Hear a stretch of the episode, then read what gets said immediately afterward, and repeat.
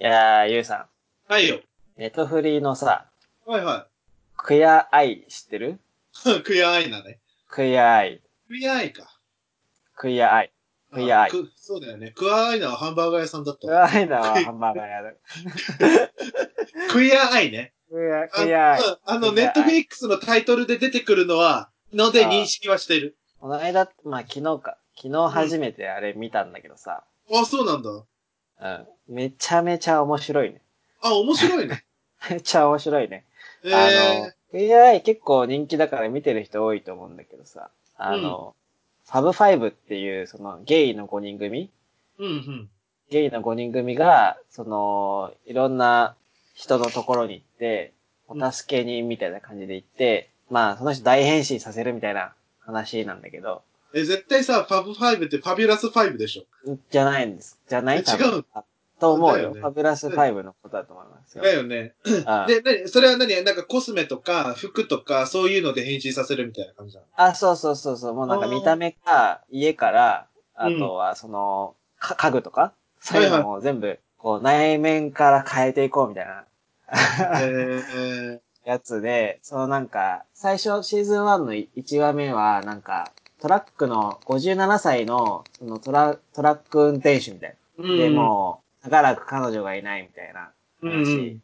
で、でもう、服装から何から何まで全部変えてあげるんだけど、うん。その、なんかもう世界がね、めちゃくちゃ優しいんだよね。なんかその、えー、ゲイの5人組もめちゃくちゃみんないい人で、うんうん。そう、君は大丈夫だ、みたいな。なんでそんなに、君はもっと自信を持っていいんだ、みたいえー、 なあの。すごいポジティブなことをしか言わないのね。へえー、そうなんだ。そう。そう。で、その、変わる人ももともともう根はすごい、なんか、本当のひねくれ者って感じじゃなくて、うんうん。もう、根はど、僕は変わりたいと思ってるんだけど、なかなか変われないから君たちに手伝ってほしいみたいな感じのテンションで来るから、うなんか応援したくなる、応援したくなるんだよね。なるほどね。頑張れってなるんだね。頑張らってなる。なん かさ、やっぱ、そう、なんか思うんだけど、やっぱゲイの人って、すごく優しいし、自己肯定感が強い人がいるなっていう印象なの、周りを見てるとあ。なんか結そうだ構、ねうん、友達のゲイの人も、やっぱり、すごく自己肯定感があって、わた美しい、私たちは美しいっていうのを、自己認識としてすごく持ってる人もいるし、あのー、2月にさ、フランス行った時に隣の、飛行機隣の席にいたフランス人のゲイとかも、もう、あの、私たちがベストだから、人種としてって言ってたからね。ああ。 なるほどね。いや、でもなんまあまあか、まあだからちょうね。冗談抜きにさ、結構その自己肯定感って大事だなって思うんですよ。いや、それは大事ですよ。自己肯定感は。そう。あの、まあ、クエアアイは見たことないけど、その、何はいそのさ、外見、内面、そういうとこからこう変えてって、自己肯定感を持たせるっていうところが結構キーなのかなって思うんだけど、やっぱそういう感じなんですかうん、そんな感じだね。なんかもう、もっと君は自信を持った方がいいみたいな話。なるほどね。だからその、見てるとね、げんなんか元気になるしね、そのゲイ、ゲイの5人組を見てるとなんか、 笑うんじゃないよ。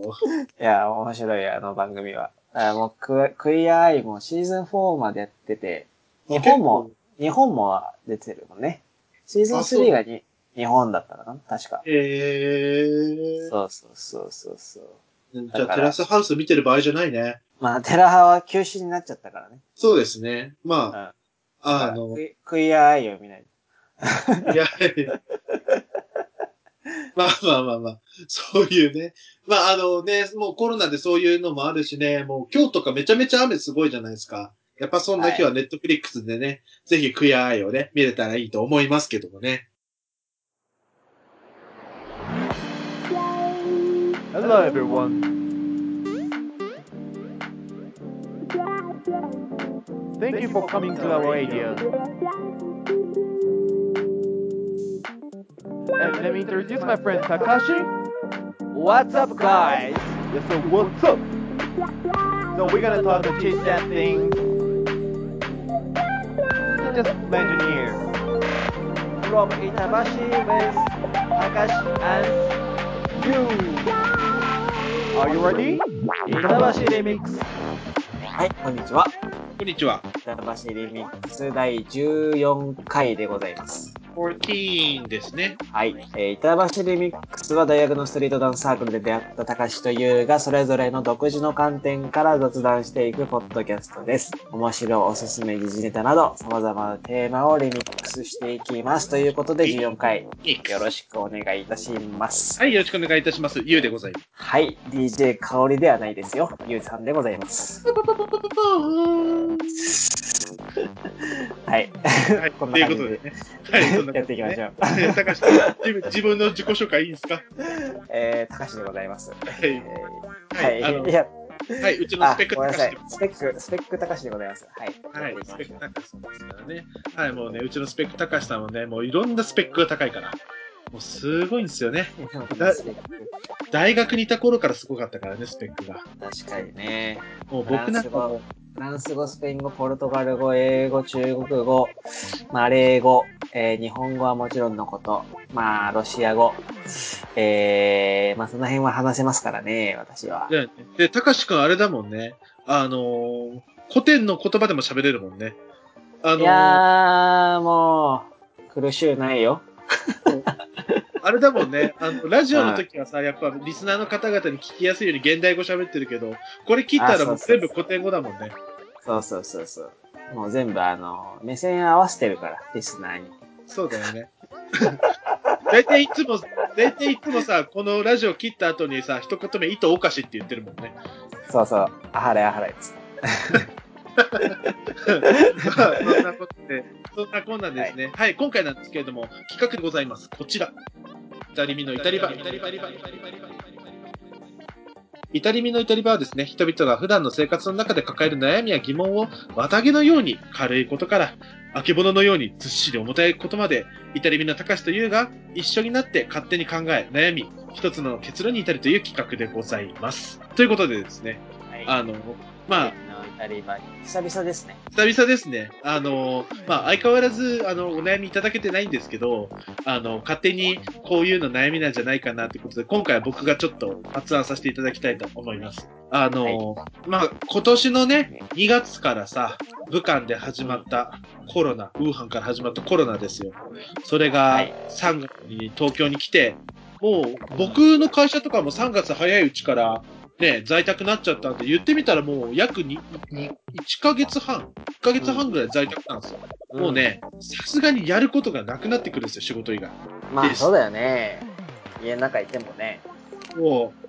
で、ね、まださ、最初の方は散歩とか出れてたけども、今はね、結構もう散歩とかも気軽に行けないような感じになっちゃって、ストレスがやっぱ溜まるんですよね。うん。そんな時に、おすすめのストレス発散法はないでしょうかっていうことをやっぱりみんな思ってると思うんですよ。はい。っていうことでね、ちょっとそこについて二人でね、ちょっと悩み考えて結論を出したいと思うんですけれども、どうですはか、い高橋さん。実際、高橋さんの方はね、あの、やっぱ、スペック高いじゃないですか。スペック高い人ってや、なかなか在宅できないですからね。あの、やっぱ引っ張りたく、まあ、スペック高いからこそ在宅というね、こともあるよね。まあまあまあまあ、まあまあ、それはね、裏を返せばそうかもしれないけど、やっぱ 高橋さんあ会社は、やっぱスペック高い高橋さん放っておかないじゃないですか。やっぱ会議の大切さっていうのがあるから、あの、はい出社して会議をね、一度でやるっていう大切さを分かってらっしゃる会社じゃないですあ、か。いわゆるあのー、緊急事態宣言が出てからですね、その会議は中止にな りま、中止になりましたから。 対面でできるんだったら中止だっつって、中止になりましたからね。なんか、 まあ、それで言うと、まあ、まあでも逆に言うと、高橋くん的にはいいのかなその、まあ、煩わしい会議が一個なくなったっていうのは。まあ別にいいけどね。まあやることないけどね。会議もないし、営業もないし。うん。あーむしろ、むしろさ、今、お仕事としてやれてる業務って何があんの営業さんって。やれてる業務は、まあでも電話で話したりとか、メール打ったりとか、見積もり作ったりとかはもちろんやりますよ。ああ、なるほどね。あの、結構インフラ的な側面も多いんで、うん私たちの、そのお客さんが。はいはだいからまあ、こんな緊急事態だと言っても別に止めるわけにいかないから、まあ、引き合いは結構あるっちゃあるからね。ああ、そうなんだ。うん。うーん、なるほどね。一日のうちさ、その、ん平日、在宅の時って仕事に費やせてる時間の割合ってどれぐらいなんですかえっと、えー、仕事してる時間ってことそう、例えば、まあ、あの、実勤っていうかさ、その勤務時間で言うと、まあ、8時間ってするじゃないですか。1日あたりまあの勤勤務時間を。務、まあ、勤務時間は、だからその労務管理の関係で、あの、9時から5時35までなんですよ。はいはいはいはい。だからそでの間は仕事をしてるって感じ。そう。で、僕が聞きたいのは、実勤は何時間なんですかえ実実質ってこと実質。実実質、実質で言うと、3時間くらいです かね。それは言い過ぎだけど。まあまあまあ、で3時間も、は言い過ぎなんかやっぱさ、ちょっとさ、やっぱ在宅でさ、しかもやれる仕事も少なくなってくると、なかなかその、だらだら仕事もしたくないじゃないですか。まあね。それはそうでだすからね。だから、その、むしろ自由になる時間の方が多いんじゃないかなと思ってて、高志くんとかって。そういう時って何してますええー、でも、俺はね、最近はね、マジでトレーニングしてるっていうね。ああ、家で。家で。てかまあ、ストレスはそんなに感じてないって感じてないから、これ至れるかどうかはまたちょっとね、ここは問題なんだよね。おっとおっとまさかの。やっぱスペックいやー高い人はな、ストレスが感じないんだな、スペック高いから。まあまあ、ちょっと事情が、まあ、俺結構最近、その、何まあ、通勤時間がなくなったっていうので、まあ、時間朝時間あるから、朝普通に走ったりとかしてるし、はいはいはいはうん。で、家帰ってきて朝飯食って、で仕事ちょっとやって、そこからなんか、まあ暇だったら、ね、適当に本とか読んで、メール来たらメール返してみたいな。で、めご飯、あ、それで仕事終わったらその後また筋トレやって、い。ちょっと一汗かいて、シャワー浴びて、飯食って、ふもう一回風呂入って、寝るっていう、めちゃくちゃ健康的な生活を、送らさせていただいちゃってるんだよね。いやー、それはノーストレスだね。そうそう。なんか、通勤も、まず、その満員電車に乗るっていうストレスの原因の一個ないしさ。うんうんうん。そう。で、家にずっといるっていうのは確かにストレスだけど、うんまあ、そうは言っても別に、外に出るのも、まあ、その朝、朝一、6時ぐらいから走り始めるんだけど、はいはいはいはいはそう。が1時間ぐらい走って帰ってきて、で、それでまあだいたい1万歩ぐらい行っちゃうから、い。うん。だから運動的には全然問題ないぐらい運動してるし、まあ、そういう意味で言うと、あれですかね、やっぱ、あの、こういう時だからこそ運動しましょうっていうのは一個あるんですかね。いやー、増えたよ。すごい。今まで朝絶対走ってなかったっしょって人がね、走ってるよ。ああ、本当うん。うん。やっぱね、あのー自然とじゃ、通勤するだけでもそれなりのさ、あのー運動にはまあなってるんだなっていう実感をね、感じる人が多いんじゃないかなと思うんですよね。まやっぱあ、こそういれう。は、あると思うよ。だから、なんだろうね、ストレス発散にはね、やっぱ、まあ、俺、うん、やっぱりなんか筋トレとかししたらいいんじゃないって感じになっちゃうんだ けど。あれ、俺はスパルタ、スパルタの民かなとか言っ。まあ、せ選手です から。やってぱ、たかしくんね、スペックの高い選手だからさ、はいなんだろう、あの、騎士団団長みたいな感じじゃん。あーまあまあ、猛烈社員だからね、俺は。猛烈社員っていう言葉久しぶりに聞いた。猛烈社員ですから。そうです ね。戦いますよ、つって。そうね。もうちょっとでもね、ミスがあろうもんなら、あいっつってね。そうそうそう。この野郎って。何してんだそうそうそう。ミスしてんじゃねえぞっつってね。ミスけすから。そうそう。そんぐらい、言いつけるんだ。高圧的な人間ですからね、私怖。えな絶はい対、高志くんの下につきたくない。逆にね、ゆうは何してんのその、家で。僕はね、あの、まあ、ありがたいことに、僕の職業は、あの、リモートでもできることがたくさんあるんですよね、やっぱり。で、まあ、あうん、お客、お客さん関係は、たかしくんと同じでメールと電話でやり取り。あとはもう、先方との打ち合わせも基本全部そのリモートのウェブ会議で、打ち合わせを通常通りやってるっていう感じですね。うんうん。で、まあもうそれ以外の作業も結構その提案書作るとかさ、あのーいろんな、なんだろう、ちょっとクリエイティブな案を考えるとか、うんね、調べ物するとか、見積もり作るとかできちゃうんで、わりかはいし、その、出勤してた頃と変わらない仕事量ではあるんですよ。うんうん。まあ、ただ、高橋くんの言うようにさ、その、あの、通勤時間がないから、うん。それこそね、あの、僕は結構、その通勤にドアドアで1時間以上かかるので、まあ、その1時間がなくなるって結構でかいわけですよ。だか往ら、復で、往復で2時間なくなっただけでしょだって。そうそうそうそう。うん。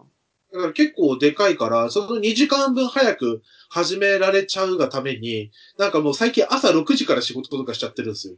ああ、じゃあ四六時中仕事してる感じなんだ。いや、朝6時仕事して、えっ、と、仕事開始して、で、夕方の5時ぐらいに終わって、あで、そこから、あの、家でずっとレコーディングしてる。あ。ああ、なるほどね。そうそう。ラップのレコーディングしたりとか、音楽、その曲作りをしたりとか、いうことをしてますね。で、あとはもう散歩高橋君の言うと、と。まそう、高橋君の言うとり、やっぱ運動しないとストレスが溜まるから、あのーその、なんだろう、僕が住んでるところは結構玉川上水とか、神田川とか川があるんで、その川沿いをね、散歩して、ずーっと井の頭公園手前ぐらいまで行って帰ってくるみたいな感じのあ、うん。うん。散歩をやってますね。なるほどね。まあ、いやだからもう至っちゃってんだよね。運動だよ、運動。運動大、運動と、やっぱこういう時だからこそ、やっぱ本読んだり音楽聴くっていうのはすごい大事だと思うんですよね。あなんあ、だそうね。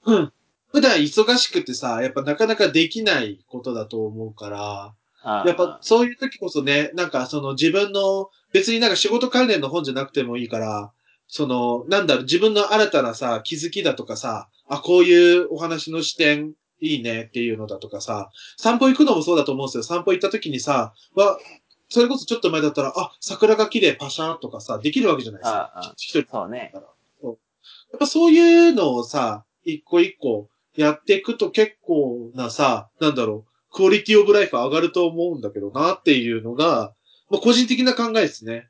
うん。まあ、あと、あれか、問題なのはお酒好きな人たちだね。お酒ね。ああ、なんかその、やっぱり外で飲むのが好きな人っているじゃないですか。いますね。あの、居酒屋とかお店居でね酒。屋とかお店で飲まないと、みたいな。やっぱりそういう人たちはその、そのに行けないっていうのでストレスが溜まってると思うけど、まあそれはもう我慢するしかないよね。あれじゃない もう、ズーム飲みすればいいんじゃないあああ、ズーの、ム飲みね。あの、そのお店からさ、ウーバーイーツでさ、デリバリーしてさ、そのお店と、そのお店の店主さんと、あの、そのお店のお客さんとで、あの、ズーム飲み会。ね、ズーム飲み会ってなんか、楽しい、楽しいの楽しいや、やったいや、やったことないし、やりたくないよね。ああ。 一緒だわ。いや、だるいだけでしょ、あんなん。正直。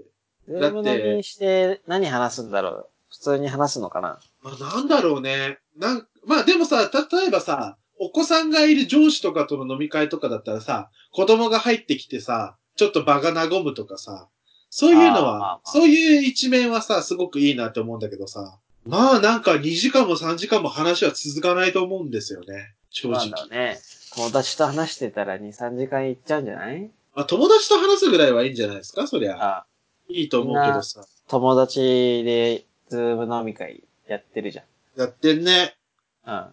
やってるやってる。まあちょっと、僕はもうお酒飲まなくなっちゃったんでね。あうのん。いやー、俺もさ、もうここ3、4、3週間飲んでないんだよね。あ、マジでうん。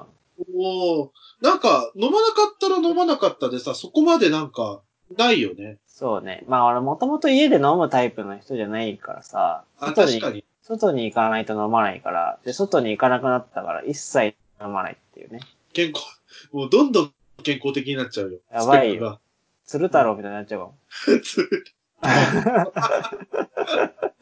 いやなんか朝とかさ、 ういん。やあもう、朝もさ、もう結構、普通に習慣づいてきちゃってさ、うん5時、5時45分に目覚ましで起きて、うん。 で、朝一杯のお湯を飲み、バナナ食べて、左右バなナナんだよ食べね。て、10キロ走って帰ってきて、みたいな。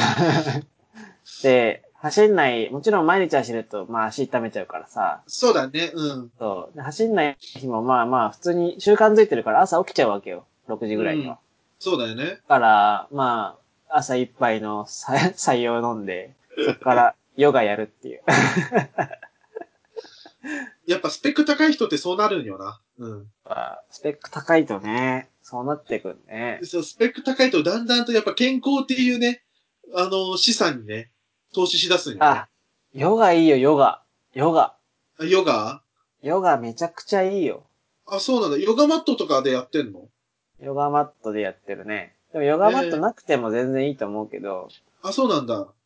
うん、なんか、まああった方がいいはいいんだけどさ。ただ、あのね、家でその、運動しましょうって言うじゃないですか。うんうん。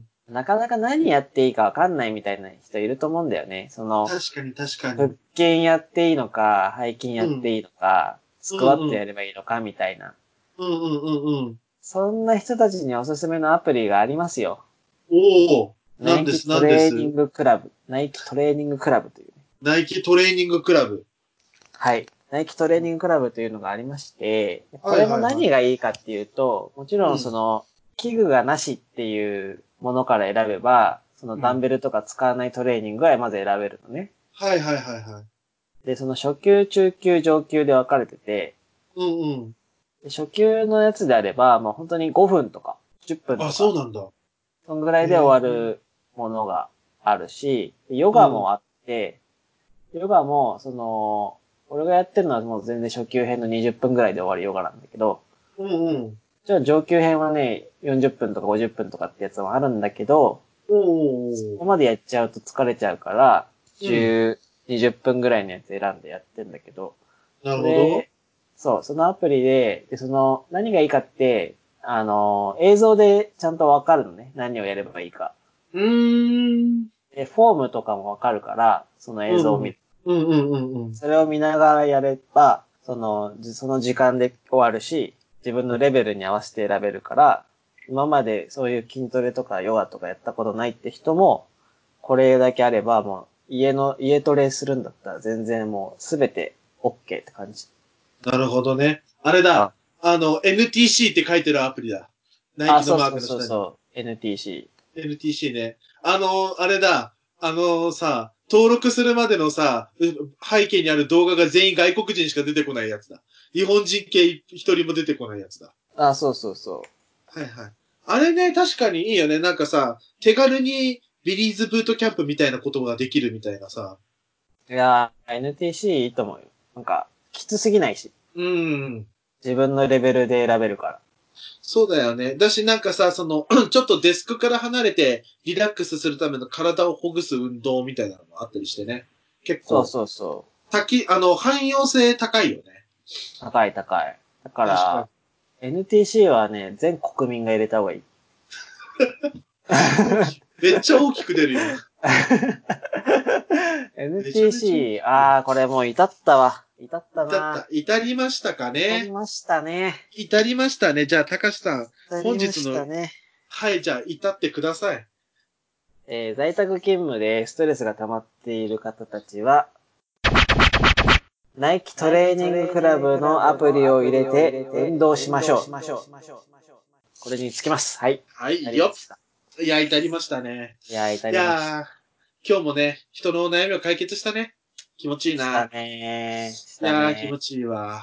まあでも実際それはすごく大事なことですしね。なんか今さ、その、まあナイキトレーニングクラブももちろんそうだけど、あの、TikTok とかでもね、その、うんあの15秒間とか30秒間でできる運動をやってみんなでこう、繋いでいくみたいなキャンペーンがあったりとかしてて、やっぱりそうあいりますう、ねそうそう。やっぱそういう、やっぱ人間体動かさなかったらね、気もめいりますから。いや、本当にそうだよ。で、まあ、これを、でね、体を動かして、そのまま、まあ、日常に戻った時もそのまま体を動かすと、国民総健康国ですよ。そうですね、本当に。はい。もうね、特に沖縄の人とかやってほしい、本当に。ステーキばっか食ってないで。そう、ステーキばっか食ってないで、あんたらんとこ、あんたらんとこの伝統食はもともとめちゃめちゃ健康食やろうがいいと思ってるから。確かにね。沖縄はあれだもんね。塩とかあんま使わなくてさ、ヘルシーって言うよね。そう。やっぱ沖縄そばとかめっちゃヘルシーだしね。うん。だしで、だしで味取るから、塩とか使わなくていいっていう。そうそうそう。それがね、なんか知んないけどね、あの、ハンバーガーとかステーキがね、いっぱい買っちゃってす。いや、そりゃ太るよ。だってさ、散々飲み食いした後にさ、朝、夜のさ、3時ぐらいからステーキ食うんだよ。バカじゃねえのって思うよね、本当に。ねえ。なんで締めがステーキになったんだろう。あ本当にわからん。ステーキ屋、ステーキ屋がそんな遅くまでやってるからいけないのかまあそうだよ。まあそれは一個あると思うよ。だって24時間やってるステーキ屋とかあるもんね。な。うーん。アメリカ人が食ってるわけじゃないのかいや、普通になんか現地のさ、大学生とかが、とか旅行者がさ、結構行ってたよ。な。うーん。なかなか、締めステーキもな。まあ、一回はやってみたいけどね。一回でいいな。一回でいいよね。確うかん。一回でいい。に。間違いない。まあ多分食べれない気がする。今の僕らは。あの、荒さになって多分、胃の年齢落ちてるから。食えるはするけど、胃もたれは半端ないだろう な。うん。多分次の日の朝辛いよ、ビュッフェ行くの。俺、だいたいそういう会社の出張とか行って夜飲んだ後、朝食わないもあ、マジでん。うん。つ逆いにてたとしても。あ、マジでうん。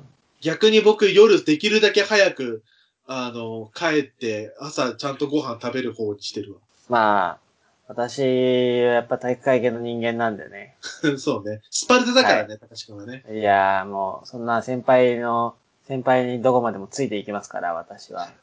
どんなところでも ね。あ、でもさ、なんか思うけどさ、いや、なんかね、あのーこれ僕噂話で聞いたんで、真偽はわかんないんですけど、僕の大学院の友達の中に社会人の人がいてね、あの、うんその時から。その人の会社も結構の体育会系なんですよ。はい。で、そこだと、そこでね、あの、まあ、おバカさんが一人いまして、うん。あのおバカな後輩くん一人がね、僕、まあ、20代ですよ、言ってみたら。20代の子が、あの、在宅勤務になったじゃないですか。うんうん。 で、在宅勤務になって暇だから、その子がいる課の、女性の課、女性課長がいて、その女性課長に、あの、個別チャットで、セクハラをしたらしいんですよ。あなんか、なんか、まあ、その女性課長すごく心が広い人で、まああ、なんかそういう、まあ、こ、なんだろう、その若い子のたわごとだと思って、こう、乗ってあげてたんですって。そしたはいはいら、は結構マジになっちゃったっぽくて、その子が。あの、いあ画像をね、 画像を個別チャットで送ったらしいんです。あそしたら普通に退職勧告受けたらしいんです、セクハラで。 こんなご時世に。なんか、いや、バカだよね。 本当に。バカだなぁさすがなんに。 いやまあ、 ということでね、まあ、至ったということで、あの、ーはい。皆さんそん至りましはい。皆さん、そんなバカなことはせず にね、健康的に、ナイキトレーニングクラブを入れてね、ヨガと、まあ、家の中でできるトレーニングをして、たまには外で、軽くランニングとか散歩とかをしてね、あのー一日をね、健康的に過ごしてもらえればと思います。た。はい。 ということで、第14回、あの、ちょっと最後の最後にぶっ込みましたが、はい、第14回、以上ということで、ありがとうございました。 Thank you so much. シリア。 See you.